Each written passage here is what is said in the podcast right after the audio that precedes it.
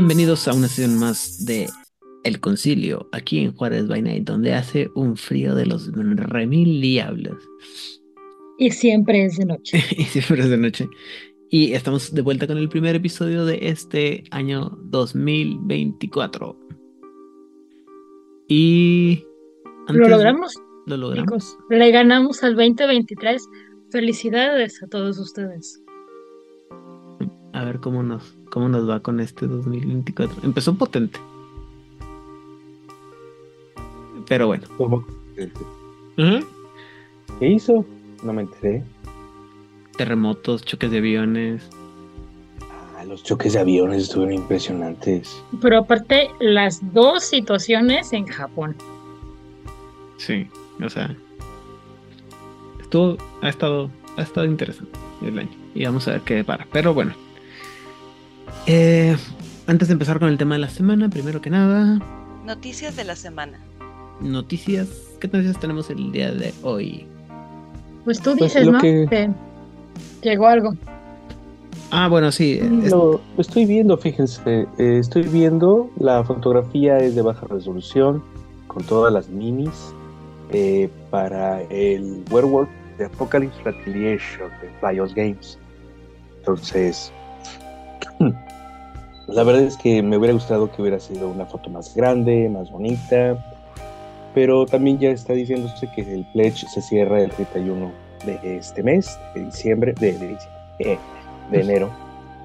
Este, y pues los detalles finales, básicamente. La verdad que sí, ¿sabes qué hubiera estado padre? Que hubiera sido mm. una fotografía de todas las minis, pero ya pintadas y en grande, acá bonito Así como que esto es lo que no vas a recibir, pero así se puede ver.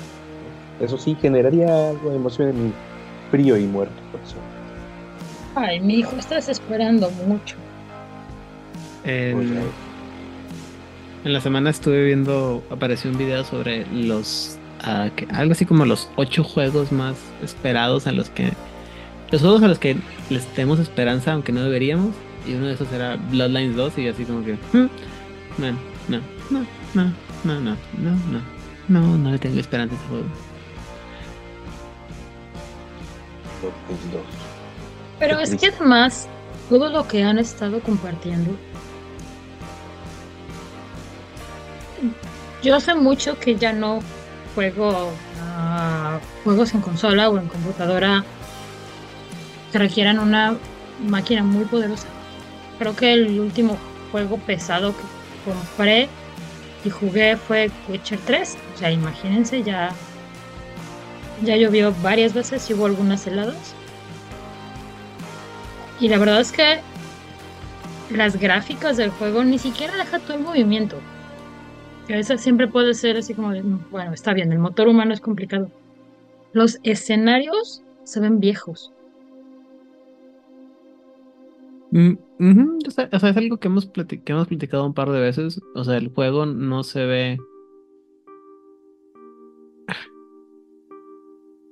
O sea, no, no, no esperaría que el juego fuera un juego triple A, como le llaman, que está así a la vanguardia, que viene a romper nada.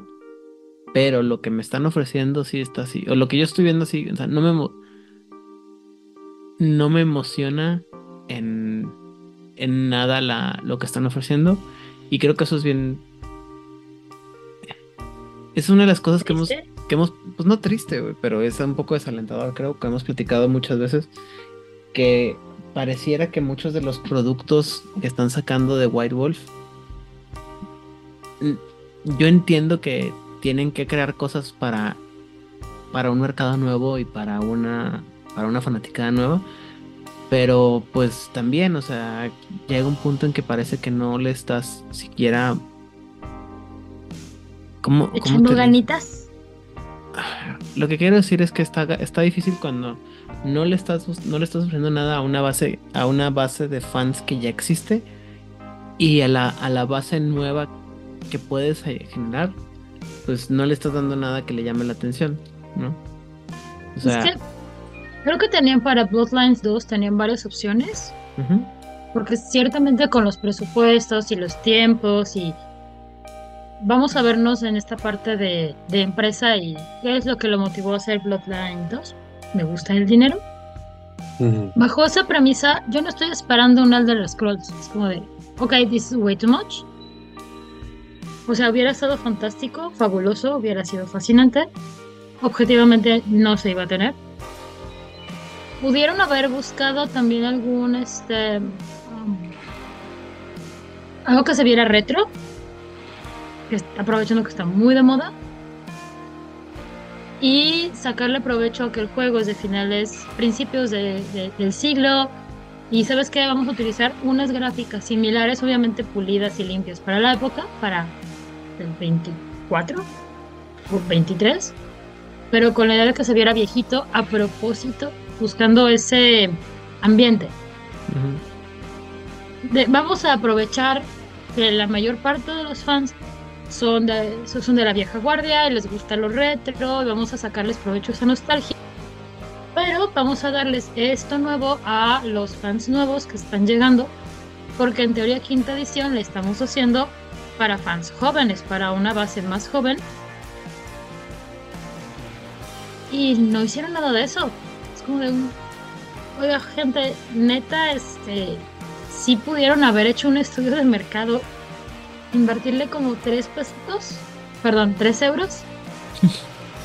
y este, bueno, recordemos que ya están muy devaluados los euros también, pero bueno, tres devaluados euros a un estudio de mercado.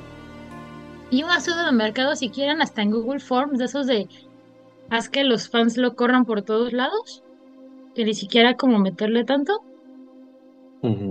Y once again, es como, ¿por qué los fans, por qué el público, por qué el target tenemos que estar resolviendo problemas o estar imaginando escenarios en donde el producto puede ser mejor con un mínimo de esfuerzo?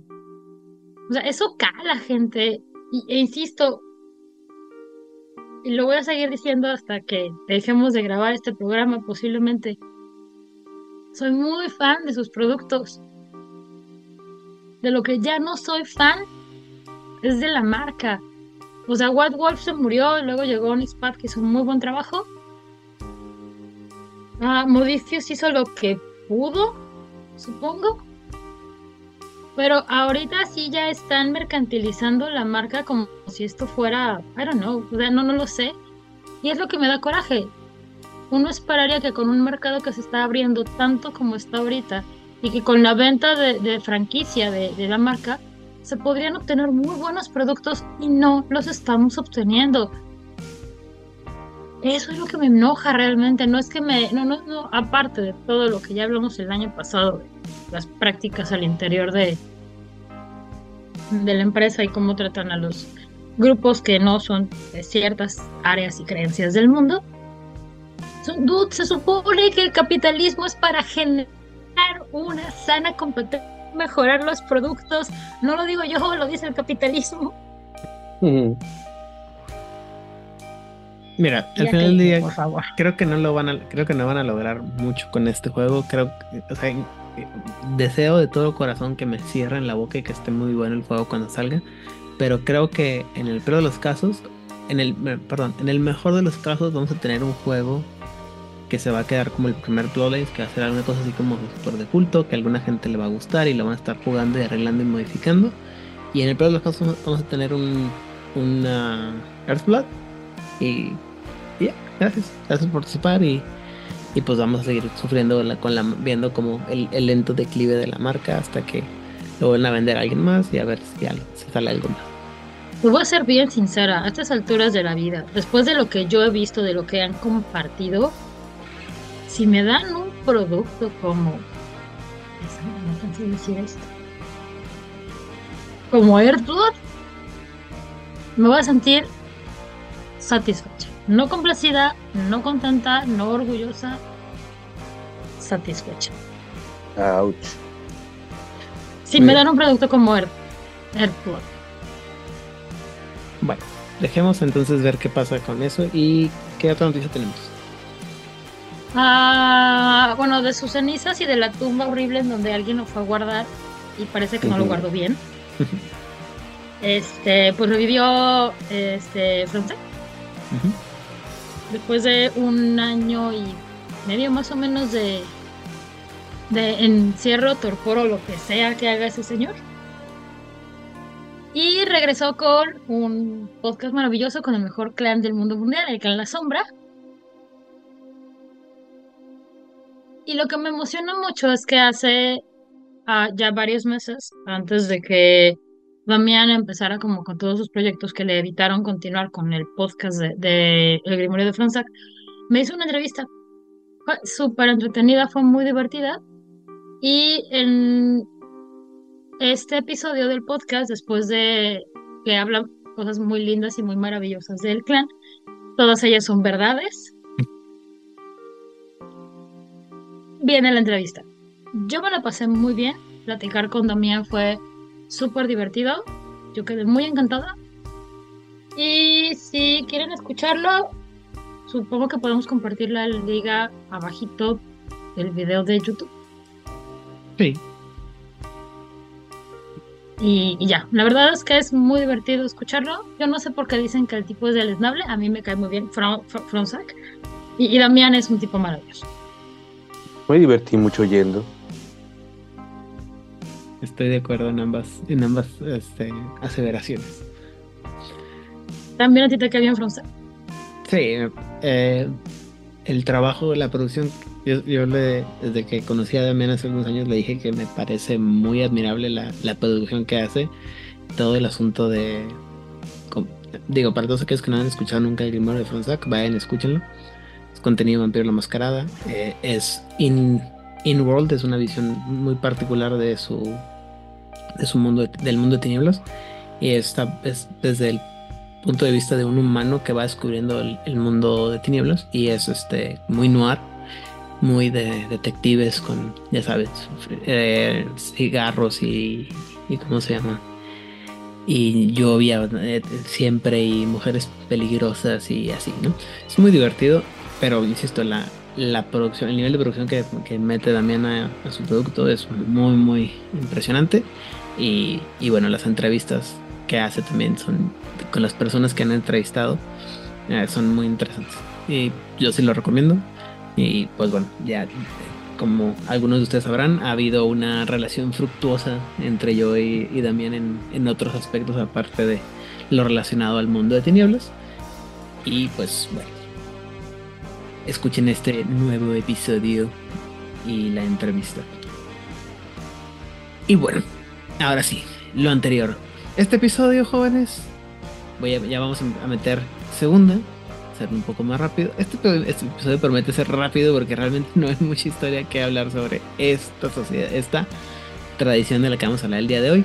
Me refiero a la sociedad del éter, antiguamente llamada los hijos del éter, aunque yo en lo particular me gusta más la acepción de los de eteritas, simplemente, simple y sencillamente porque así no hay como, eh, este, ¿cómo se dice? ¿Cómo decir esto? Preferencias en ningún género. Sexismo. Sexi- Sí, sexismo. Bueno. ¿Ustedes tienen alguna preferencia por alguno de los términos o estamos bien con eteritas? A mí me gusta Eteritas en primer lugar porque ciertamente suena mucho más amplio el concepto y en su defecto la sociedad del éter funciona también muy bien. ¿Rigel? Yo definitivamente eh, uso Eterita desde que me robaron al personaje que pudo haber sido eh, mi primer mago como Eterita. Me robaron en Despoblado. Dije, Ok. nunca más. Este, dije, ah, mira, los Eteritas o las Eteritas. Así que Eterita para mí es un gran término. Ah, creo que la única razón por la que me gusta mucho la, la idea de manejar sociedad del éter o sociedad del éter es la idea de que existe este como... am, bueno, lo vamos a platicar un poquito más, bueno, más en el episodio que viene, en donde hablamos del paradigma y la percepción que se tiene de los eteritas, donde hablamos sobre la parte de, la, eh, de que hay como esta idea de que los eteritas son todos como científicos locos y como muy doctorales y muy profesores y sociedad sí creo la sociedad del éter creo que a mí en lo particular me evoca mucho esa idea de esta como a no hermandad, no sociedad secreta, sino eh, como escuela, como academia, como, ¿sabes cómo? O sea, como qué pasa cuando se juntan todos los Ricks y, o qué pasa cuando juntas a todos los profesores científicos locos de todas las películas que te gustan y los pones a, a hablar y resulta que todos se entienden. Todos aquellos que les guste la academia, la academia ficticia, porque la academia en el mundo real es terrible y es depredadora y carnívora y demás. Pero bueno, eh, dice que los hijos de re- renombrados como la Sociedad del Éter en la edición de 20 aniversario, son un grupo de tecnomagos alineados con el, conse- el Consejo de las Nueve Tradiciones Místicas. Originalmente era una parte de la Orden de la Razón y la Tecnocracia, hasta que abandonaron a sus, antiguos compatriotas, perdón, después de que eh, la Unión ayudó en la expulsión del concepto del de éter lumiferroso del consenso. Esa es la parte, es, en, esa es la versión resumida y en menos de 10 segundos de lo que es la historia de, de los, de los hijos del éter. Muchas gracias por habernos escuchado. Nos vemos la próxima semana. Hasta luego. No, no se crean. Vamos a ver la, la historia. Ah, dice que los hijos del éter atribuyen los orígenes a los, eh, las enseñanzas del filósofo troyano Aretus, que los había, según dice, decía él, ah, aprendido de los refugiados de la perdida Atlantis. De acuerdo a, esto, Atlantis era una sociedad ide- idealizada que, eh, ah, canalizaba el éter a su potencial máximo hasta que un cataclismo desconocido la destruyó. Aretus va a juntar todo el conocimiento de la ciencia édica en un libro que conocido se llama el Kitab al-Asir, que sobrevivió al saqueo de Troya ah, gracias a su, a su pupilo Parmenestes y que quien fue Atenas y cuyos registros después fueron traducidos por Aristóteles que, dedu- eh, que dedujo el o definió al éter como lo que se llamaría eh, el quinto elemento en, en, en otros de, en otros eh, de otros tratados y en sus mismos este, escritos. Se dice que el Kitab al-Asir va a, a permanecer eh, olvidado en una librería hasta que um, los árabes lo traducen y un mago italiano de nombre Lorenzo Golo eh, lo encontró a través viajando y el, el templario Simón de la Rent encuentra una copia cuando él se une a la primera, a la primera cruzada.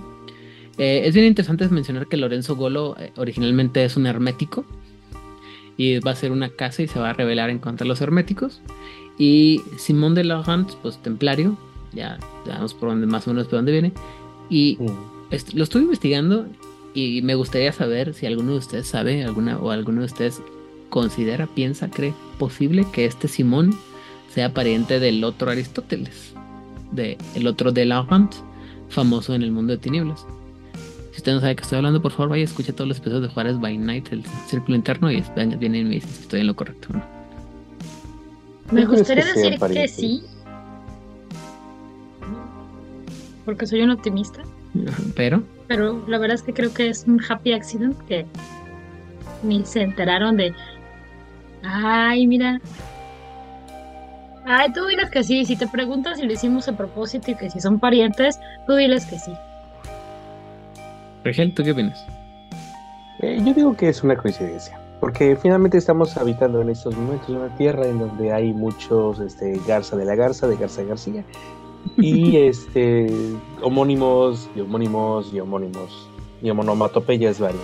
¿Me Entonces, sí, es posiblemente. ¿Me repites el año, Aidan, por favor?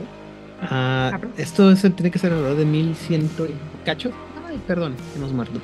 Este, No mueran. 1171 más o menos. Digo, tienen que haberlo encontrado un poquito antes. ¿Sabes qué es lo padre de esa época? Que solamente los nobles de los nobles de los nobles tenían una especie de apellido. Lo que podríamos entender ahora como apellido. Los apellidos realmente como los entendemos son algo muy reciente. Y por reciente me refiero a 1400 y mucho. Chance 1400 principios. Porque antes las únicas personas que tenían un apellido como lo entendemos eran los nobles y era más como una pertenencia a la casa a la que estaban. O sea, todos los Césars no tienen no tienen un apellido, más bien son de quién son hijos o a qué casa pertenecían. Y así te puedo decir. Entonces que digan, ay, su canito de tal, por nombre y apellido en el 1100 es como de... Sí, te voy a decir que sí, no seguirme pega. Muy bien. Um, ya, perdón. No, no, pues bien. Dice que Les digo que el año empezó bravo. Bueno, dice que ambos se conocieron en París y trataron de descifrar el, libro, el Quitar al Láser, y eh, fundaron la Casa Golo dentro de la Sociedad de, Hermes en 1171. Eh, dice que, en este, que era la, entonces la, la institución mágica dominante en la época, en la Edad Oscura, perdón, y durante la, el, los conflictos internos que hubo con la Casa Verditius, perdón, la Casa Golo se desbandó solamente 17 años después y ambos dos fundaron la, la cofradía de, la de los filósofos naturales. Esto va a ser importante más adelantito. ¿En qué año? Eh, 1171. No, no, esto tiene que ser 1800, 1188, perdón. Filósofos naturales. Ya, ya, ya. ya. Sí. Continuamos. Vamos a dar un brinquito hacia adelante a la época del Renacimiento, según esta, según la, como está definida aquí. Y esto dice que eh, durante sus estudios, tanto Golo como Laurent eh, tuvieron eh, conflictos con la iglesia y Laurent fue excomunicado en 1190 por hereje. Y como tal, la, la cofradía buscó un patrón que lo pudiera proteger a ellos y a sus estudios de las autoridades mortales, es decir, las autoridades eclesiásticas. Ambos se unieron a la naciente Orden de la Razón, cuyos artes preclarus o preclaras eran similares a lo que estaba detallado en el Kitab al-Alasir.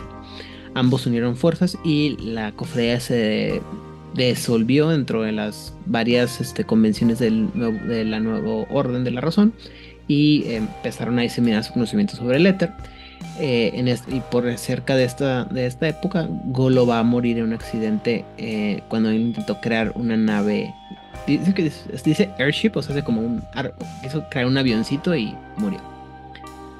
Accidente. Accidente. Ajá. Eh, accidente. Los accidentes pasan.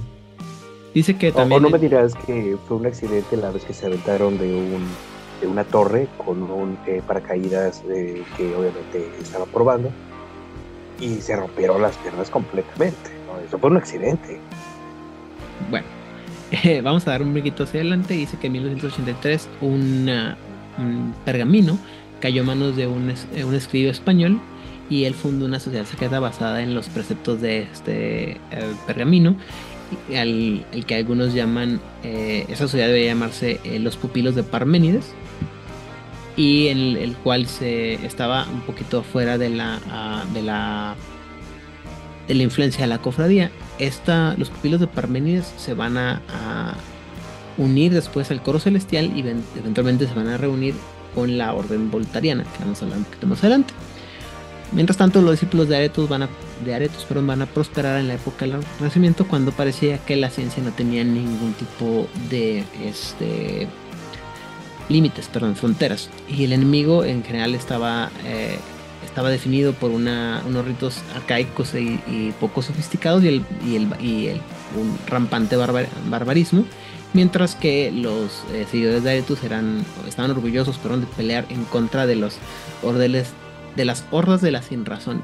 Y cuando estaba leyendo esto dije, imagínate que hubiera habido, entonces bueno, imagínate que hubiera habido, pues seguro que alguien ya se había inventado la orden de la sin razón, así para ir, en contra de la orden de la razón.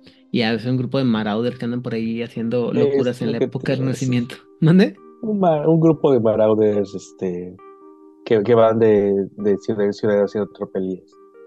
Suena bien interesante, suena, ah, suena divertido, insisto. Suena coherente. Bueno, pero no coherente. Suena. ¿Posible? Factible. Posible, sí, claro.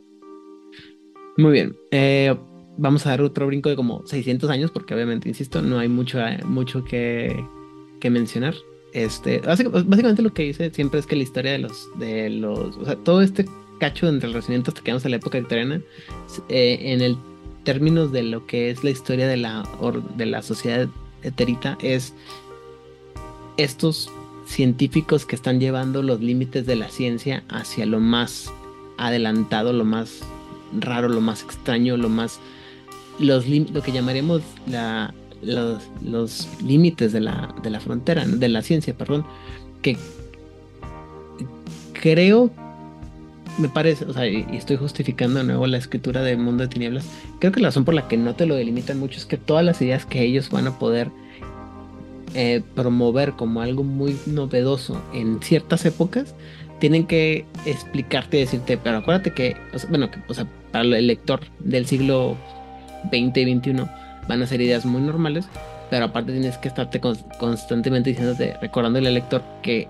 aunque para, tu, para ti las ideas pueden parecer normales, para la época en la que estaban, esas ideas eran súper novedosas, ¿no? O sea, de nuevo, ahorita vamos a platicar de algunos específicos este, eh, personajes y así como que, güey, pues sí, o sea, a nosotros nos puede parecer muy normal, pero en esa época eran, eran ideas muy, muy, este, pues, ah, de vanguardia, pues, ¿no? Entonces, en 1806 se forma la Orden Voltariana bajo los preceptos de Alejandro Volta eh, y que quien reunió perdón, los, a los seguidores de Aretus en una sola convención. Y es una época de gran desazón, gran eh, tiempos estrepitosos pues para la Orden de la Razón. Y en 1851 cuando la Orden se reconstruye como la Unión Tecnocrática los, lo, que sería la Orden Voltariana se va a renombrar como los ingenieros electrodinos que se enfocaban en la transmisión de la energía en todas sus formas una de las más este, teorías populares era la existencia del éter luminoférrico, luminoférrico perdón, y como lo habían ellos eh, encontrado detallado en los trabajos aristotélicos. Voy a creerles que así es, como nunca he leído los trabajos de Aristóteles, nunca sé qué tanto hable de esto del hombre, pero voy a creer que así fue. Si alguno de ustedes ha leído más. Ni, ni, ni, te acerques, la verdad es que es bien algo de Aristóteles. Es muy divertido en algunas de sus primeros. En algún momento, en algún lugar de, de un gran país, hay un Itzamna que le está dando el, la venita. Perdón, Itzamna, discúlpanos por no tener un doctorado en filosofía. Yo sé, yo sé que... Yo sé, que, tu cariño nos sabrá disculpar. Yo sé que Itzamna sabe que soy un cerdo inculito que no sabe de estas cosas, entonces, y sabrá perdonar mi falta de, de cultura en este tema. Y si eh, no, no importa porque no saben dónde vives, entonces este, no hay problema. Y si no, no está aquí para defenderse, entonces ni modo. Este. Oye, a ver, a ver, perdón. ¿Me quieres decir que del Renacimiento se saltaron hasta la Edad Victoriana, brincándose toda la iluminación, toda la ilustración, perdón, y toda la revolución industrial? ¿For real? Sí. O sea, ese momento de la creación enorme de, las ideas, de, esa ilustración que ha creado lo que es el mundo occidental moderno, y esa revolución industrial con las máquinas de vapor impresionantes. Mira, en el libro, en el libro de El saber de las tradiciones, que es lo más moderno sobre lo que tiene que ver de la, eh, las tradiciones, valga la redundancia, eh, pasamos de 1325 al siglo XVIII, o sea, hace 300 años, 500 años, 600 años. De chale. Ajá. Es, es que, ok. En algún momento de la semana pasada, no importa cuándo y no importa por qué, estábamos hablando sobre una cosa llamada la leyenda negra. Y eso tiene que ver con toda una máquina de publicidad hecha por Gran Bretaña y por Estados Unidos. No me odian, no lo digo yo. Ah, todo tuvo que ver porque empezamos a hablar de Napoleón, la película, y sobre lo terriblemente mal hecha que está y la manera en que ponen a parte Y eso tiene que ver con esta leyenda negra. Y eso es que tanto Gran Bretaña y eventualmente Estados Unidos han utilizado todo su poderío del siglo XIX para acá, que realmente es muy poco tiempo, este, para hacer demostrar que lo que no hicieron ellos, o sea, lo que no es, si no es británico y si no es estadounidense, es salvaje, es poco inteligente, es poco brillante realmente no trascendió. Es como de, ok, sí hay sistema métrico decimal, eh, pero en detalles, nosotros seguimos usando onza. Entonces, tiene que ver con eso y una manera muy de publicidad, de aceptarlos, han hecho un gran, gran, gran, gran trabajo de negar o de ponerle como mucho polvito a los logros de todos los demás grupos. Y no solamente me refiero a sus vecinos España y, y Francia con los que siempre están agarrados del chango sino al resto del mundo. Y eso ya es bronca de blanco pues este imperialistas pero negar la ilustración o no hablar de la ilustración y no hablar de la revolución industrial sí es un eso marcó el mundo como lo conocemos. O sea, el mercantilismo que de cierta manera muy particular es una especie de padre del capitalismo, no estoy diciendo que así sea, no me asesinen por favor, salió gracias a un poco a la revolución industrial y estas máquinas fabulosas movidas por vapor, me van a decir que no hubo a lo que llamaríamos heteritas ahora, o sea, me vas a decir que los finales del siglo XVIII no existen porque, vaya, ay, perdón, gente, les digo que el año empezó horrible. Ah, al respecto, yo sí que tengo que continuar con lo que decía Liliana, porque Oh, no, eh, dentro de los muchos libros, dentro de los muchos libros eh, que he leído, soy muy fanático de las máquinas analógicas, los robots analógicos. La Raimundo. Lulio. La, pas- bueno, la pascalina es un punto y aparte, es una matemática pura. Yo estoy hablando de los artesanos que eran capaces de crear autómatas. Autómatas que podían jugar ajedrez, podían tocar una, un clavicordio, podían eh, hacer una cantidad de cosas maravillosas, Pero de codificar automáticamente códigos complejos, hacer matemática avanzada. ujú. Pues estamos hablando desde la época de las maravillas, de, eh, de la Alhambra y España, que tal vez podríamos decir un Taftani lo hizo, o un este. Lo que pasa es que todo eso lo creo que hasta donde yo recuerdo y según lo he visto, todo eso se lo, se lo achacan después a la a iteración X, güey. Eh, sí y no. Lo que pasa es que no había una metodología. Estaban tan desunificados, no puedo decir que fue un grupo en particular. A mí me parece que fue más de una escuela de pensamiento. Y la escuela de pensamiento sí tiene más que ver, tiene más que ver con esto de lo que estamos hablando. Con una sociedad, un grupo. Ahora, lo que se puede argumentar es que la sociedad del éter es una so- sociedad victoriana que está tratando de acaparar toda la atención y toda la historia hacia ellos, lo cual es perfectamente británico. Descanso mi caso. Definitivamente, y de hecho, insisto, el material está es, escueto y muy eh, limitado. A mí me molesta bastante, pero también am, creo que parte del problema o la situación es que tiene mucho que ver con esta idea de un científico muy particular, una idea de un científico muy particular que le gusta a, a los que lo crearon el, el concepto, que es este científico americano incomprendido que tiene que enfrentarse con, con muchas cosas para y que es brillante que nadie lo aprecia y de hecho es a lo que vamos a, a- lo que sigue ahorita en el punto de la historia dice que eh, muchos de los ingenieros electrónicos o electrodinos van a ser se van a ofender mucho cuando la unión se eh, se movió o empezó a atacar a un joven y brillante serbio llamado Nikola Tesla encima más eh, siendo, o sea, por encima o prefiriendo, mejor dicho, a Thomas Edison. Dice que porque para el Colegio Invisible, que después va a, ser conocido como control dentro de la tecnocracia, Tesla representaba todo lo peligroso del paradigma científico sin control adecuado y, procedimiento, mientras que eh, para los ingenieros electro- electrónicos eran una figura que hablaba de la naturaleza innovativa de la ciencia y una inspiración.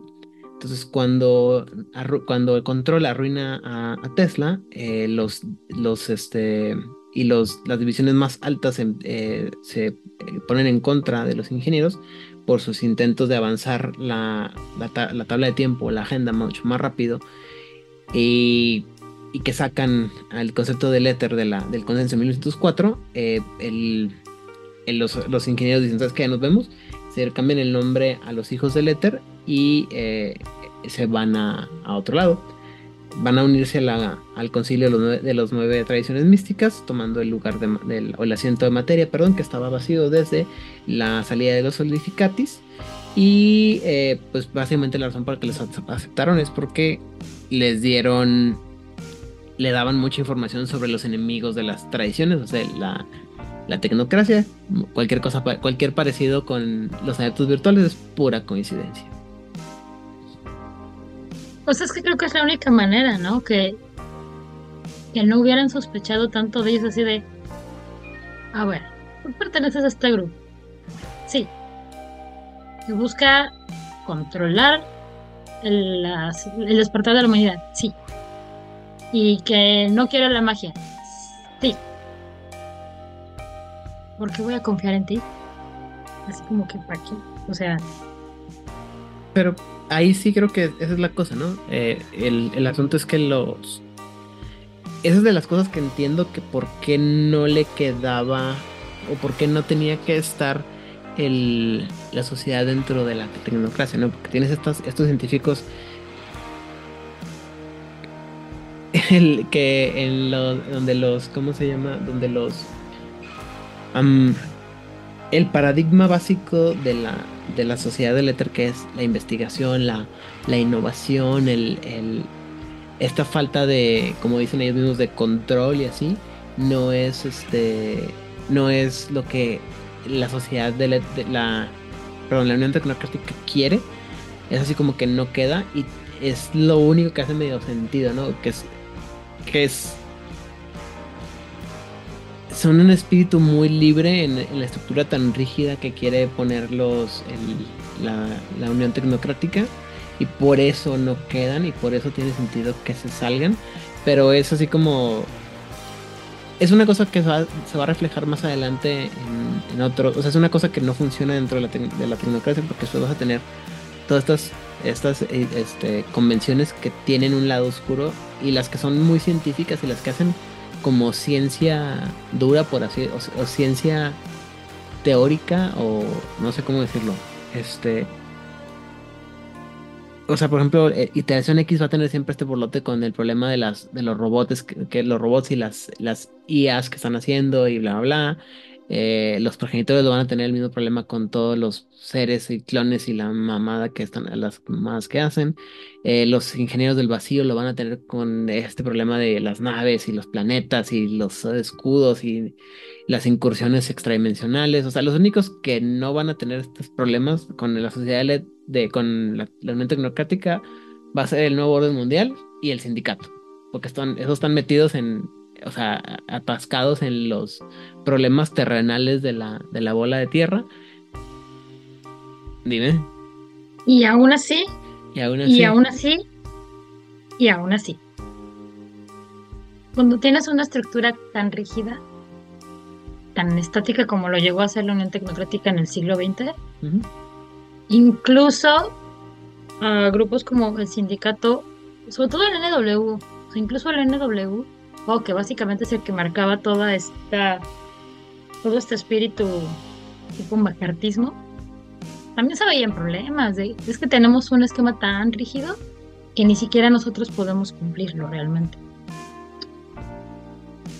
Pues es como creo que esto, esa, esa parte va a estar, o sea, esto que estamos hablando está muy, bien ejemplificado en el, personaje del agente Smith en la Matrix, en la que es una estructura súper, súper rígida y aún así tienes una, un agente que sale de fuera de estos parámetros porque incluso dentro de la rigidez tiene que haber, algo tiene que tener juego, ¿no? Espacio para moverse. Y bueno. Lo que pasa es que si tú tienes algo que es muy rígido, al mínimo a, la mínima presión se va a quebrar. Todos los objetos, y creo que Rigel me va a ayudar aquí en esta parte porque él es el químico, necesitan tener cierto nivel de flexibilidad. En lo contrario, son muy frágiles. pero ligero es el. Es correcto. No, no, no, es completamente correcto. Por eso el acero debe tener cierto nivel de impurezas de carbono, porque si no se forma una eh, aleación cristalina, perdón, una formación cristalina de los este, átomos y se rompe con, cualquier golpe. Y si no sabes dar bien el golpe, vas a desnudar tu costosísima katana de diseñada por. Hanzo Hattori. Pero bueno, en fin, es discusión.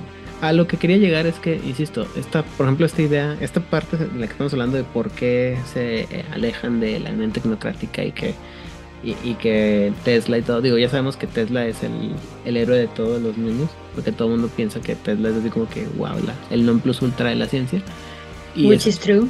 o sea, sí, güey, pero también, o sea, es una, es una vaca sagrada dentro de la mitología científica y sobre todo en Estados Unidos, así como que, ah, güey, o sea, ¿cómo? O sea, dime. Depende a quién le preguntes. Porque otros van a decir que es Edison hasta que les dices, era un robo, él nada más se robaba este, patentes. No hables así de Edison, él sí, era un o sea, genio. Pero estamos otra vez en lo mismo, ¿no? O sea, hay una, hay una como historia mitológica que hay que se sigue y que es favorita entre los escritores y en este caso es el, la historia en la que Tesla es el héroe trágico y, y Edison es el malvado, malo malote, malolende que vino a, a hacer la maldad, ¿no? Pero eso es aparte, es una discusión para otro tema en otro podcast. Eh, en 1900, 900, Sarbargo es uno de los más, infa- más infames hijos del, del éter. eh, va a, ser- a- a- atender a la, a la exhibición de París, eh, y que es esta feria mundial de París, donde, si no me equivoco, es cuando se estrenó, cuando, se inauguró la Torre Eiffel, ¿no? Puedo estar equivocado. ¿La de qué año? 1900. 1900, así, cerrado. Sí, sí, es eso. Muy bien. Y él intentaba Es probar. que hubo muchas. Sí, yo sé, pero la, la primera fue la que se hizo la, la Torre Eiffel, ¿no? Creo. Bueno, dice que él estaba tratando de probar que el éter existía y, y romper el paradigma tecnocrático en una gran hazaña de ciencia. Y en lugar de usar su, su este, aparato energético, él usó el, el enfoque de sus armas, lo cual, eh, esto, o sea, no, perdón dicho, había mucha gente en, lugar de concentrarse en su eh, aparato energético, se concentró en las armas que él podía hacer, lo cual hizo que el zar Vargo se enojara mucho porque él pensaba que el propósito de la ciencia era la paz y la cooperación, no el conflicto.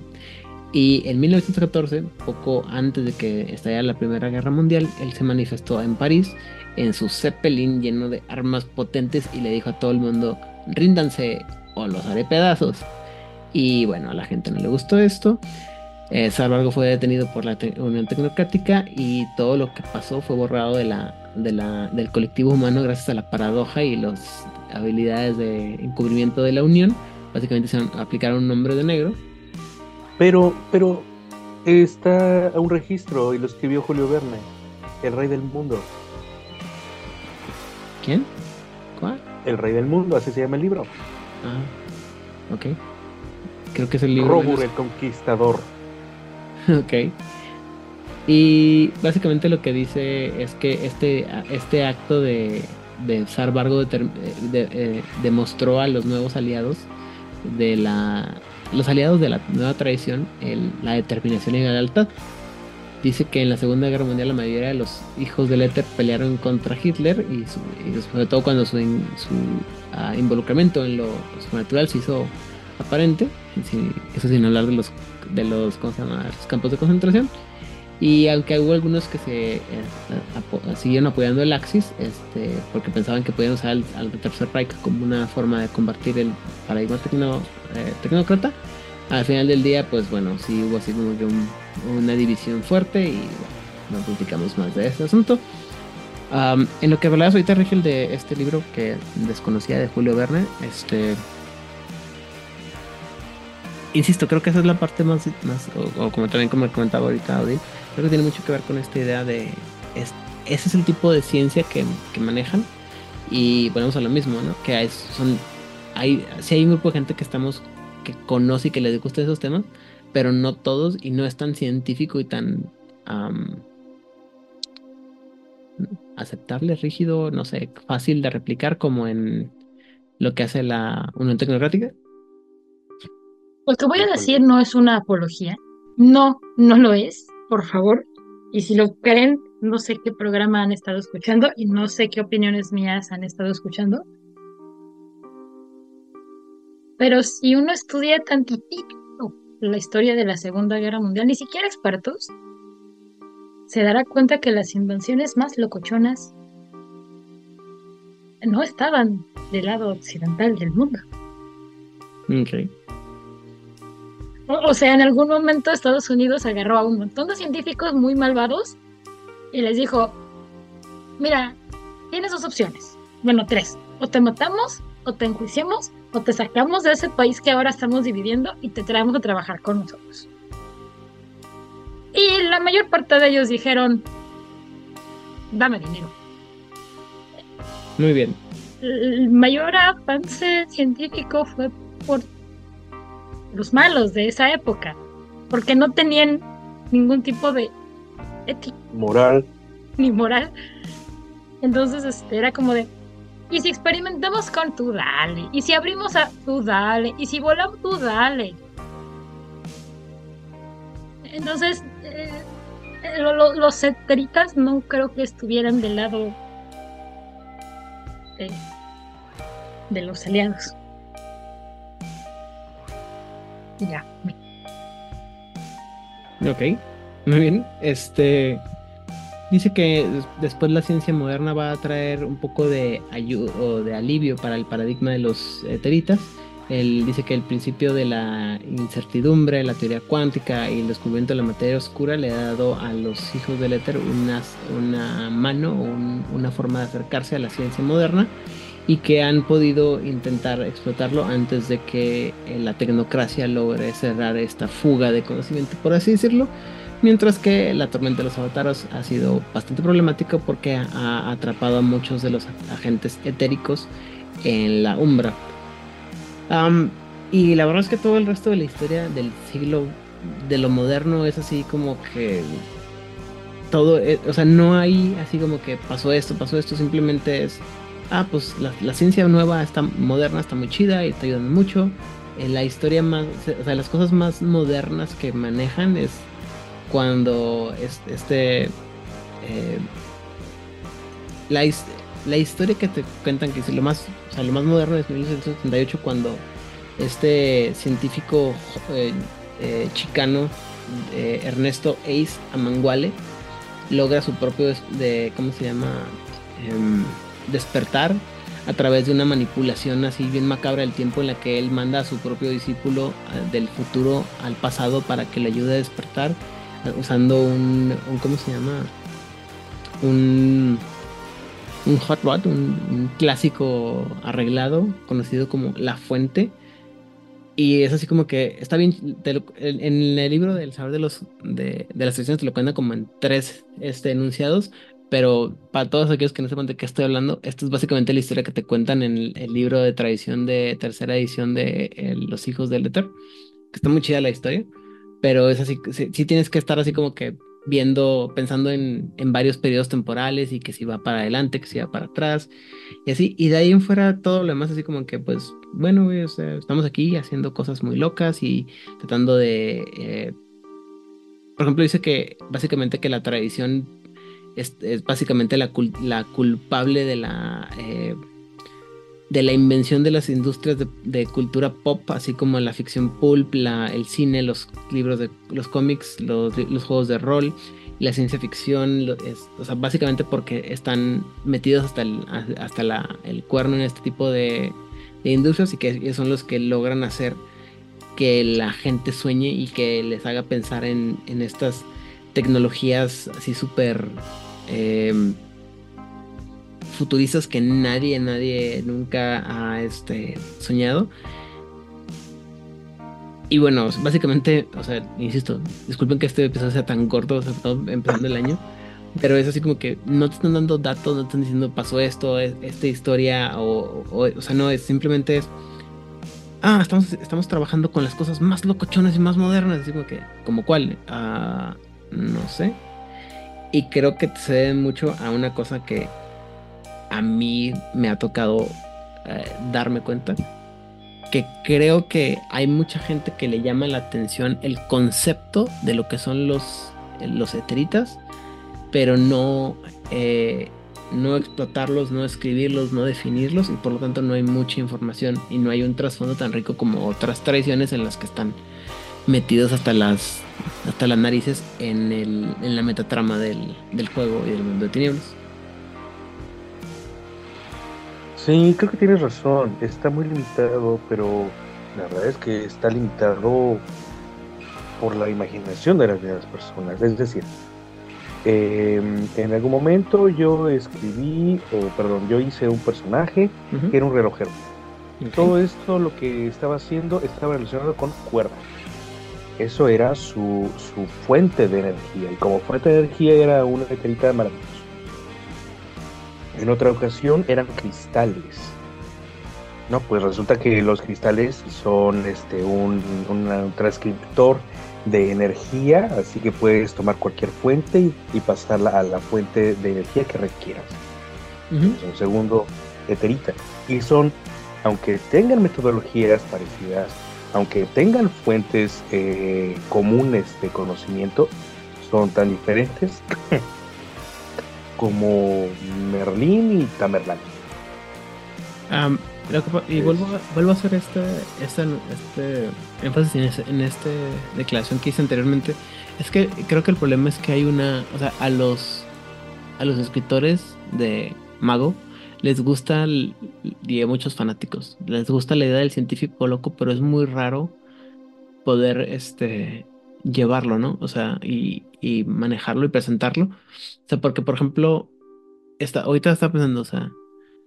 Obviamente cuando piensas en estos tipos de, de, doc- de científicos, a mí, a mí el primero que se me viene a la mente es el doctor Emmett Brown, porque soy fanático de la serie de, de, ¿cómo se llama? De Volver al Futuro. Y lo dices, bueno, ¿y quién otro tiene, qué otro científico tiene tanto como pegue en, en el, en el consenso cultural?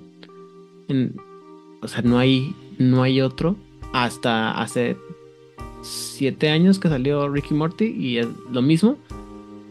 ¿Sabes cómo? Am, O sea, es el- sí, pero estamos hablando de la cultura pop Ajá, y la pero- cultura pop adolece de memoria.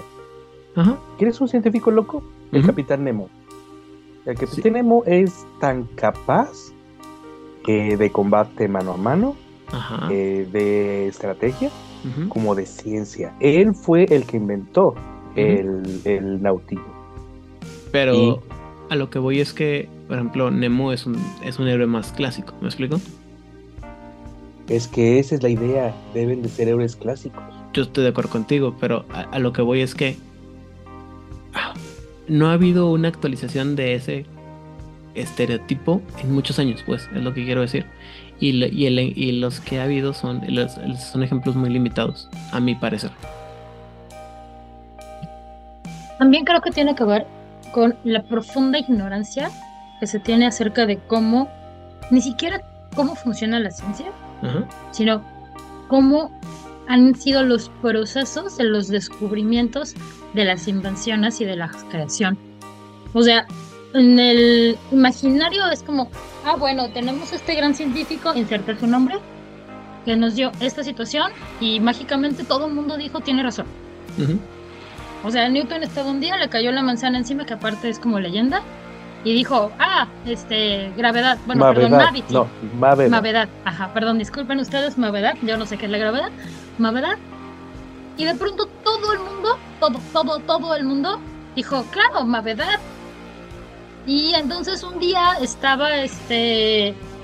mm, al otro día estaba preguntando a la Rigel quién era su científico favorito y me dice que Lord Kelvin. El de y los en grados. de. Ajá. Entre Y en el de apartado de más. Wikipedia de este señor hay un apartado bien interesante sobre las cosas que él no apoyaba cuando recién fueron ah, mostradas al público. ¿Qué cosas Lord Kelvin? Sí, Lord Kelvin, el que nos dijo, esta es la escala del cero absoluto, gracias. Creyó que eran como bullshit, los rayos X y los aviones. Ok. Eventualmente le llegaron pruebas o lo vio y demás y dijo, ah, no, yo estaba bien tonto, disculpen ustedes. Eh, todo el proceso con Darwin y de la evolución que, que también nadie entiende, pero fue lo mismo así de, o sea, no, nadie es el mono, ¿cómo crees? O sea... Es como... A lo que Entonces, la mayor parte de los descubrimientos, la mayor parte de descubrimientos, inventos y demás, siempre han tenido una enorme reticencia de aceptación, aunque te las presentan como entretenimiento. Incluso todos estos autómatas que Rigel este, mencionó al principio del programa, Ajá. perdón, la gente las veía así como de, ¿qué es eso? Sí, no, y aparte pasa, o sea, insisto, creo que eh, estoy de acuerdo contigo en esa parte en la que hay una un profundo desconocimiento del, del, proceso científico y cómo funciona y las mentes que lo logran y que lo llevan, porque hay gente que tiene vidas bien interesantes, ¿no? O sea, por ejemplo, en el una cosa que me, un tema recurrente que me ha tocado en, en varios podcasts, en temas este, extraños últimamente, es el, la mención y el como redescubrimiento que está teniendo mucha gente a la figura de Alan Parsons, por ejemplo, que es una figura bien interesante porque Parsons es una persona súper inteligente, ¿no? De, sin mal no recuerdo, entre las muchas cosas que hizo fue el que ayudó al desarrollo de los primeros cohetes de propulsión y lo que llevó al hombre a la luna, hasta cierto punto. Pero pues el vato estaba bien votado, o sea, era un, un telémico practicante, ¿no? O sea, él, a, a, ¿cómo se llama? Acogió en su seno a Alistair Crowley y era su, tenía sus orgías religiosas acá en, en pleno 1950, ¿no? Cuando, cuando, el comunismo estaba en... O sea, cuando, o sea, McCarthy lo voltea a ver muy feo al, al, pobre Alan Parsons. Y sin embargo, la gente no... Bueno, a favor conoce. de Alan Parsons, McCarthy ya fue todo el mundo. Sí, pero bueno, o sea, a lo, a lo que voy es... Es, es si, si, si, volvemos a, si volvemos a esta línea de, de científicos así como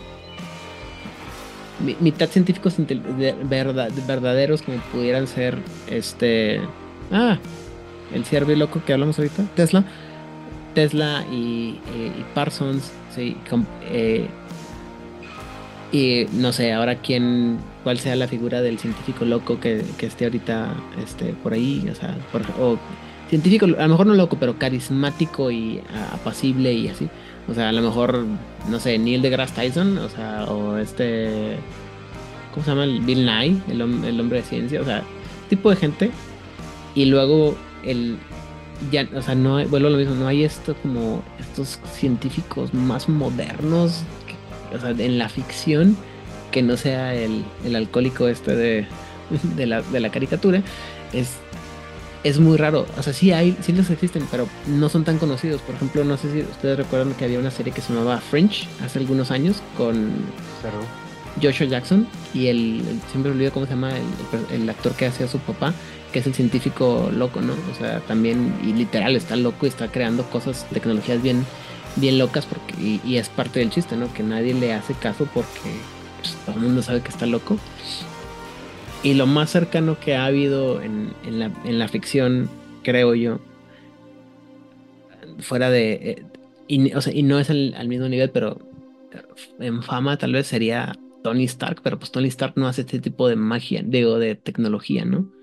O sea, no es el mismo nivel de científico que, que el doctor Emmett Brown o que Rick Sánchez, o sea, ¿me explico cómo? Y ese es, el, es un nicho muy específico en el que caben estos, estos eh, científicos que son el arquetipo el, bajo el cual trabaja el, la sociedad del éter. Y, y, por lo mismo, como siento que es un nicho muy específico, por eso no le ponen, no lo pueden meter y no le pueden sacar mucho um, historia o eventos pero, históricos. Pero ¿por qué no? ¿Por qué Tony Stark no sería un buen, un buen ejemplo?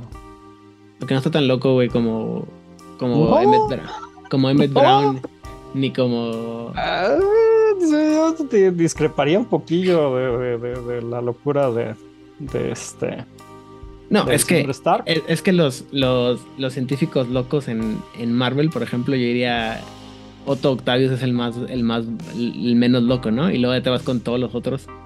Oh, oh, oh. Y el arco de historia de Extremis de Iron Man, así que digas, uy, qué cuerdo estaba Iron Man en esa época Aparte, aparte Por el el, el- ¿cómo se llama el, el aparato que utiliza para, para la energía, el que tiene en el corazón? El reactor. Reactor. No es así como que una ciencia muy cuerda, que digamos. Un, un- un reactor que genera energía infinita. Ok, o sea, tú sí lo pondrías al lado del. De... Sí, por supuesto. De hecho, de hecho, ese es el tipo de ciencia loca y extraña y extravagante que, digo, o sea, yo me imagino claramente a un, a un, a un este, hijo del éter haciéndose una, una armadura a la, a la Stark. Ok. Alright. Yo ah, creo que yo lo veo más como un ITX que como un, un hijo de letra. Es demasiado anarquista para que sea parte de la iteración. Sí, incluso su personalidad de, Ah, de güey, ir pero, en eh, contra de todo y bla, bla, bla. Aunque, aunque eh, muchas veces se ha alineado con, con, Guerra con civil. el gobierno, ¿no? Guerra Para- civil. Sí, sí, sí, sí, sí. No, no, no voy a decir nada, pero Ah, yo sí voy a decir algo. Un arco de historia tan mal escrito como Guerra Civil no es argumento para nada. Espérenme, déjenme, voy a. Tengo que ir a Monterrey. Cuando quieras, además tú ya sabes en dónde vivimos, tienes mi dirección, tú sabes que aquí te recibimos cuando tú quieras. En fin, no, sí está. Bueno, la verdad es que está medio pinche, pero bueno, en fin. Este. Pero yo, yo- ahorita me estoy acordando, perdón. Aidan, de otra cosa así de, ah, pero es que en el siglo XX no se me ocurre algo que pudieran estar haciendo. Todos los experimentos extraños que estuvieron haciendo de control mental, picando gente para ver si podían meter una cabra con la mente. bueno, o sea, de, sí suena más como a de Mike, la tecno- de la tecnocracia y el MK Ultra no vas a andar hablando, ¿eh? pero, ¿De qué, eh, perdón? De la De la tecnocracia. y la tecnocracia y el MK. Ultra no Pero vas a andar Ellos sí hablando. no puedes hablar. Y no volvemos a lo mismo. van a desaparecer. Y ahí estamos en lo mismo. Es que eh, es- este, es, este es mi punto. Por eso siento, o sea, y por eso el episodio ha sido tan corto, ya lo hemos- estamos a punto de acabarlo, porque no hay mucho para dónde hacerse la historia, porque todos esos aspectos están, están mejor eh, englobados en otras tradiciones, en otros grupos, mejor que en la, que en los- la sociedad del éter. Ah, pero no te preocupes, acabo de llegar yo para alargarlo otras, este, No, otras tres horas. no, ¿No? no, señor, no. No, Ah, bueno. dale chance a 15 No, minutos. no, no, no, pero este. eh, digo, no, no, yo lo que quería este, platicar un poquito, eh, porque justo exacto como dices, no, no. Finalmente es una tradición muy joven que no tiene. eh, o sea, mucho tiempo y por lo tanto, pues tampoco lo puedes extender mucho en la historia. Y, y aunque tratan de ligarlo con los griegos y, y este. Y, y los. eh, Troyanos y los troyanos y todo eso con el concepto antiguo de el éter. La realidad es que el, el concepto moderno, bueno, es que de- de- debe- debemos recordar que, que el éter era un concepto físico este, en el cual se creía, se creía en la antigüedad, ¿no? O sea, era algo... eh, eh, pues no, no factual propiamente, pero muchos científicos eh, intentaron o estaban en, en búsqueda de, de comprobar la existencia de, del éter como algo, algo, algo real. Eh, tan es así que, que, lo que se creía que conducía la electricidad era una sustancia, que bueno, nombraron éter, este, y, y que podía transmitir la, la electricidad, igual que el sonido se transmite a través del aire o, las ondas este, a través del agua, por, ejem- por ejemplo, debía de haber algo porque era inconcebible que en el vacío pudiera eh, viajar la, la luz, ¿no? la electricidad, pero en, en la actualidad sabemos que sí es posible, pero en aquel entonces era algo real y factual, ¿no? Entonces es interesante este concepto de, de, de- del éter eh, que sí existió en nuestra historia y, y de ahí creo que es donde, bueno, parte eh, pues la ficción, ¿no? De, de- de- de los- de la sociedad del éter al convertirse en eh, estos científicos que normalmente o tendemos a, considerarlos este, como el, el, hombre que va a ser eh, un, un, cyborg este, de una tostadora, ¿no? pero, pero no necesariamente, o sea, creo que, creo que hay, hay ejemplos este, interesantes en la literatura clásica como eh, este, La máquina del tiempo, para mí él sería un, un, este, un hijo del éter, ¿no? Y no es propiamente, o sea, sí es un científico loco, pero no, no extremadamente loco. No sé si ya lo habían mencionado. Hay más locos. No, pero había puesto ya en, el ejemplo este Robur el Conquistador, de otra de las novelas de Julio Verne, Nemo, ese, o sea, hay suficientes ejemplos, pero el argumento de Idan era de que no hay ejemplos modernos. Creo que, creo que también la intención, eh, eh, eh, digo, creo que en los ochentas estuvo plagado de muchos científicos locos y, creo que los científicos pues, no estaban muy a gusto, muy contentos de que pues, se les asociara como con la locura o la malignidad, porque o, eran científicos locos o eran científicos malos, ¿no? Este, y creo que es por eso que en la actualidad ya no tenemos tantos ejemplos de, de, científicos locos, excepto pues, como, como mencionaste al, al, científico borracho de las caricaturas. Y este. Y, y, creo que por eso se han ido apartando de ese como cliché, por así decirlo. Y, pero bueno, digo, eh, finalmente este, no tiene que ser ese, o sea, a lo que me refiero, modernizando, digamos, el concepto, si quisiéramos decirlo así, creo que Stark podría ser un, buen ejemplo, ¿no?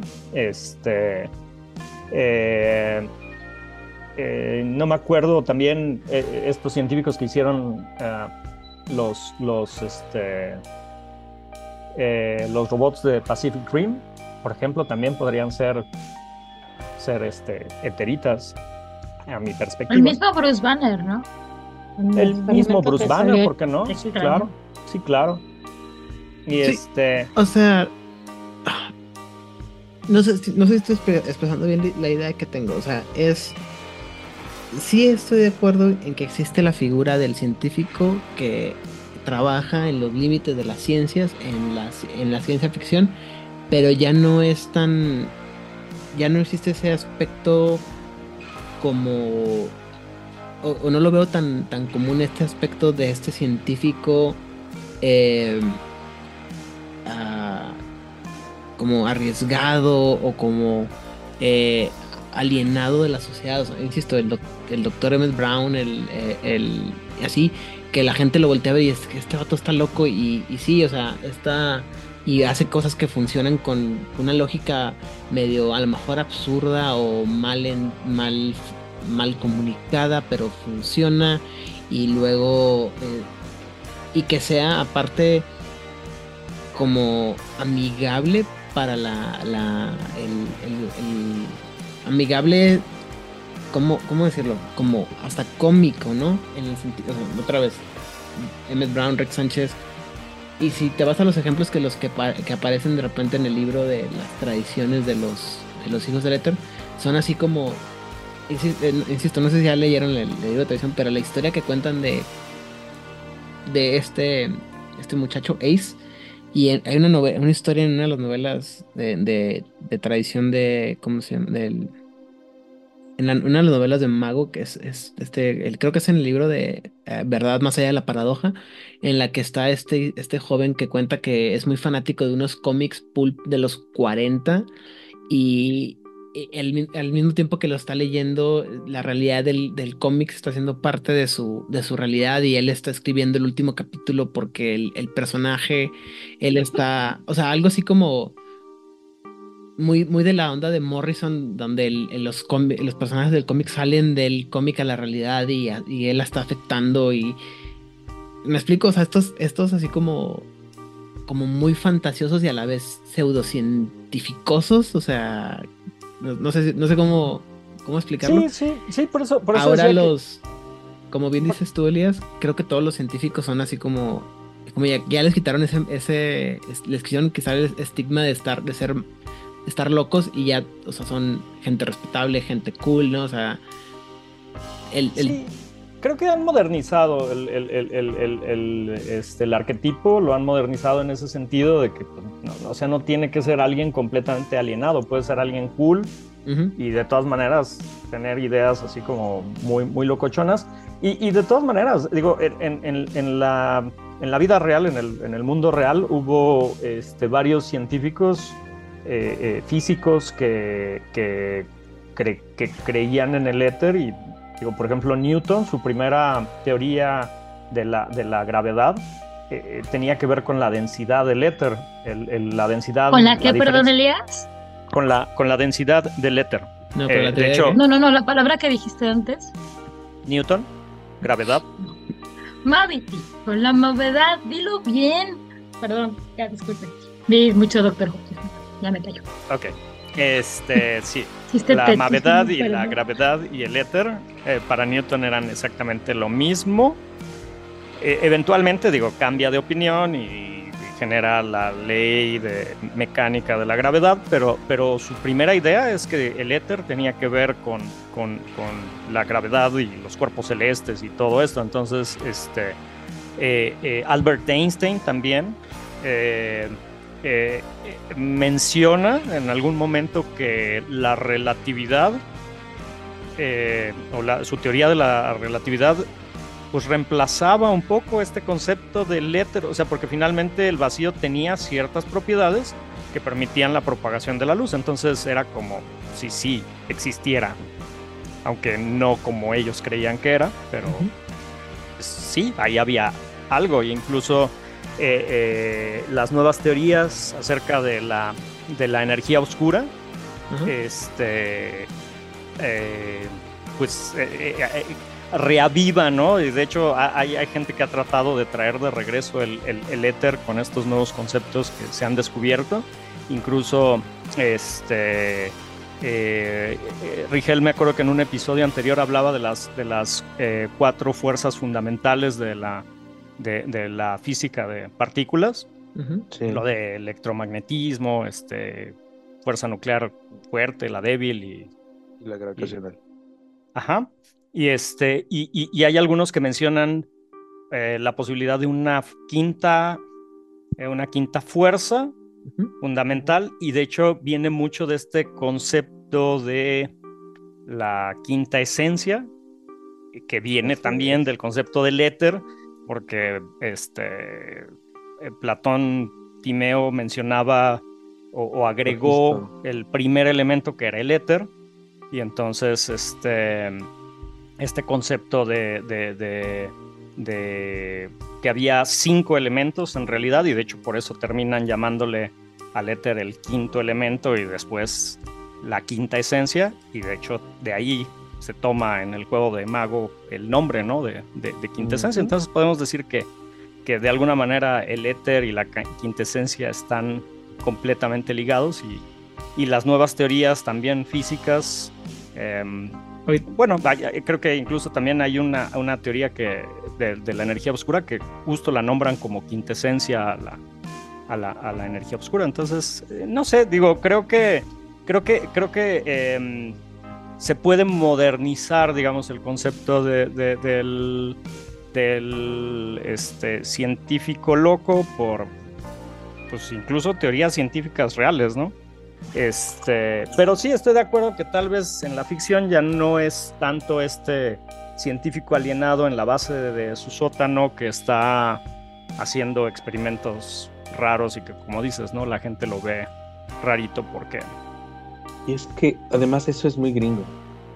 Ajá, y, lo platicaba ahorita que estamos hablando sobre Tesla, ¿no? O sea, hay, un, hay una como una fijación por un eh, arquetipo específico de un científico así raro. Y tam- ah, volviendo al punto este de que comentaba ahorita de cómo eh, ha habido esta como limpieza del arquetipo del científico, al mismo tiempo que se van descubriendo que los científicos, los que avanzan la ciencia en realidad tienen unas ideas de repente medio, medio locas. hablando de Parsons, eh, hablaba ahorita de Alan Parsons, ya mencionaba ahorita Elías a, a Einstein. Eh, ahora que salió la, el año pasado que salió la película de Oppenheimer, o sea, o sea, es por bien sabido de todos que pues, la fijación que tenía Oppenheimer con el Bhagavad Gita, ¿no? Tanto así que su frase más famosa, o sea, es una cita de él citando, ¿no? O sea, de un, un- libro esotérico hasta cierto punto, por así decirlo. Y, y otra vez, ¿no? O sea, si te vas a- Seguramente si habláramos con, como menciona Elías, si tuvieran la oportunidad de hablar con, con los científicos que están ahorita trabajando en los límites de las ciencias, nos podamos enterar de que están pensando ellos en, y que tienen a lo mejor que la forma en la que la forma en la que explican las cosas que están más allá de la frontera seguramente son con conceptos que a mucha gente le van a parecer así como que ahora güey, este está bien zafado de la de la de la cabeza, ¿no? Y la ciencia la ciencia que eterita puede funcionar en muchas formas que a lo mejor a veces ni siquiera están contempladas en los libros, ¿no? Eh, y eso lo veo yo, por ejemplo, mucho en las modas de la salud, ¿no? De repente que, no, hombre, ponle estos cuarzos a, tus, a, tu, a tu bote de agua o toma en el bote de, de cobre y... ¿Me explico? O sea, todo eso, todo eso aplica, ¿no? Eh, como como eh, pensamiento eterita, creo yo. Sí, claro. Sí, ese- esas, esas cosas que, que normalmente, pues sí, no pensaríamos que funcionan. Digo, finalmente eh, eh, también muchos elementos, eh, los eteritas toman muchos elementos del steampunk. Este, y, justo es eso, ¿no? O sea, cosas que, o sea, ¿cómo vas a hacer que una caldera este, eh, le, le- le dé funcionamiento a un, un robot, ¿no? Un mecha o, o algo por el estilo? Y pues los eteritas lo hacen, ¿no? Yo quiero mi Gundam a vapor. Mi Diesel Punk Gundam. Ándale, el Diesel Punk también Ah. es una inspiración fuerte, ¿no? Como para... Sí, para ahorita, ahorita estaba pensando, por ejemplo, que una de las cosas más este, eteritas que he visto últimamente, yo sé que mucha gente me va a odiar cuando escuchen esto, eh, la saga de la- los últimos 15 eh, episodios de la saga de Rápido y Furioso, donde hacen unas mafufadas con los carros que todos sabemos que no funcionan, pero la creencia de... En el espacio. Las, las creencias del- de la gente hacen que funcione por alguna razón, ¿no? Y así. ¿no? Y, y, por ejemplo, ahora que está, está de moda incluso también el, el Solar Punk, a mí se me hace así como todo un concepto súper eterita, ¿no? El- el Claro. convivir con la naturaleza y la tecnología. ¿Qué más O sea, son punk que soñar con un futuro mejor? Bueno, pero creo que todo eso lo vamos a tener que examinar más a fondo la semana que viene cuando hablemos de el paradigma de Terita. Eh, en cuanto se refiere a la historia, la verdad es que creo que no hay. Insisto, el problema es que no hay mucho material publicado que hable de la historia de la sociedad del éter y las cosas que han hecho. O sea, la, el paradigma, la idea está chido, pero en términos históricos, o sea, no tenemos eh, grandes sucesos como la caída de Burmas y, y demás, como estuvimos viendo con los sultanatos. ¿no? Pues no, digo, finalmente fue una, una eh, un grupo que estuvo, digamos, este, pimponeando entre, entre tradición y la orden de la razón. Este, porque pues, siempre estuvieron como en ese límite entre, entre eh, el, el- Ciencia y magia. ciencia y magia. Ajá. Entonces, este, y justo, bueno, creo que, creo que valdría la pena, ¿no? La, la famosa cita de, de, C. Clark de, cualquier tecnología lo suficientemente avanzada es indistinguible de la magia. Yo creo que los, los lo, lo, lo, llevan y creo que, creo que lo medular de los eteritas es como eh, justo eh, son un grupo de la orden de la razón, pero ah, eh, sufren todo este mm, eh, rezago o abandono en cuanto a su paradigma completamente, de, de- que les dicen, pues tú ya no, el éter no existe y pues porque no nos gustó el concepto y pues este, háganle como quieran. Y, y- pues no sé, no sé qué, qué esperaba la tecnocracia que pasara este, al, al- al negarle a, a- a todo un grupo de, de- de perteneciente a ellos este, que su paradigma pues ya no, no existiera, ¿no? Y Pues, ¿no? y pues el resultado es pues, que se, fueron, se fueron a las tradiciones. Suena un project manager que no supo manejar el desmadre este. Suena como algo que se llamaba antes avecita. Bueno, el nido. Y luego le pusieron sustancia X. Y mandaron al diablo a toda la gente que escribió esto. Y ahora hay un lugar mágico y maravilloso que se llama Blue Sky. Nada más. Ujú. Y. Threads también. Muy bien. Eh, entonces creo que Este dude, justamente este ser humano deleznable hace 15 años, era el epítome de los ñoños, así de, no mames, yo quiero ser como ese señor, es brillante, es cool, es el científico y no sé qué, que hace 15 años, no fue tanto tiempo, hace 10 de hecho.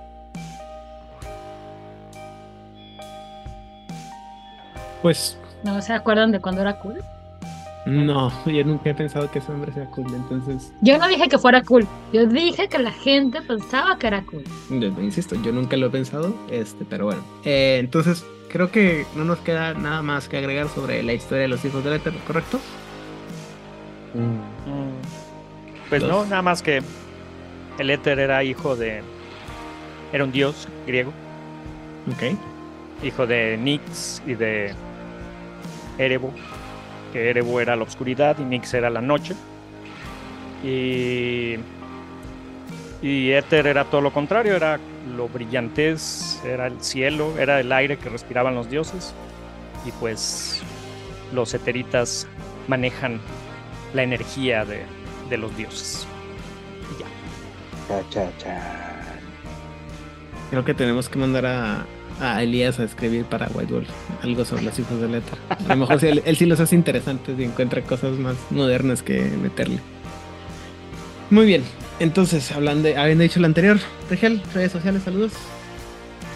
Pues saludos a todos los sospechosos comunes, a todos los colegas de Liliana, este, a toda la gente que nos escucha, eh, a, a porque pues realmente eh, puedo decir que hoy fue el primer programa que escuché, gustó mucho, y felicidades. Me pueden encontrar en Facebook como Rigel.vera y básicamente nomás ahí porque he estado ocupado y malito, así que no he tenido tiempo de ir a ver ningún otro lado. Así que cuídense mucho y nos vemos pronto. Muy bien. Elías. Este, bueno, pues un saludo a eh, toda la gente del Discord, que ya ha estado un poquito más activo por allí, este, respondiendo ahí de repente algunas, algunas preguntillas. Eh, un saludo a Deadman, y, sí, en efecto, soy el mismo Elías Losornio, que viste y calza, que este, allá en la Ciudad de México estuvo activo en el grupo del concilio y este y ahora estoy en otro concilio que es este concilio. Este y eh, a mí me pueden encontrar en todas las redes sociales como Elías Losordio Eh, y tengo una página en Facebook que es un storyteller ahí eh, luego de repente subo subo cosillas y pues nada, nos escuchamos la próxima semana. Muy bien. Odil Cleo. A mí me encuentran en Instagram y en Blue Sky como Odile Cleo. El tiempo de respuesta puede variar dependiendo de qué tan fastidiada esté de absolutamente todo. Perdón, el 2023 me vapuleó un montón. Y yo quiero mandar saludos a los sospechosos comunes, a mi querido Isma, a mi querido Hernán, a mi querida Mons, los extrañamos un montón, claro que nos hicieron falta y nos van a seguir haciendo falta. Esperemos que se repongan pronto y podamos escuchar sus dulces, melodiosas voces, quejándose de todas las cosas maravillosas que Wild Wolf nos permite quejarnos. También le quiero mandar un gran saludo a Aldemar, a Nigel Nigel, a Damián, a María, a Rosa, a, la pequeña Claudia, a la gente maravillosa del Discord, a Luis Hernández, a- creo que ya, y si me falta alguien ustedes sabrán disculparme. Saben que yo les aprecio y les quiero con todo mi podrido y oscuro corazón. Cuídense mucho y que el 2024 nos traiga paz, amor y alegría. Muy bien, por mi parte yo soy Dan Rodríguez, ahí me encuentran detrás de todas las redes de Juárez by Night, eh, Twitter, bueno, X, Instagram, Facebook y todo, eh, y en el canal de Discord. Eh, un saludo a toda la gente que nos permite publicar en sus redes sociales, en los grupos de Facebook y la gente que también que nos hace el favor de ponerle dar cariño a nuestras publicaciones, a la gente del grupo de Discord, a la gente de Masterface, Eduardo Luis, Carlos, Alberto y Oliver de la Parra, también conocido como Casual, a Pepe y Monse de Coronarol, bueno, Pepe de Coronarol, Monse también de aquí del Brasil, Hernán y falta Itzana también. Y, y, y, um, fuera de eso es en aquí. Ah, bueno, la gente de, de Kerrol, Master Edge, Master Toche y Master Silvetsky.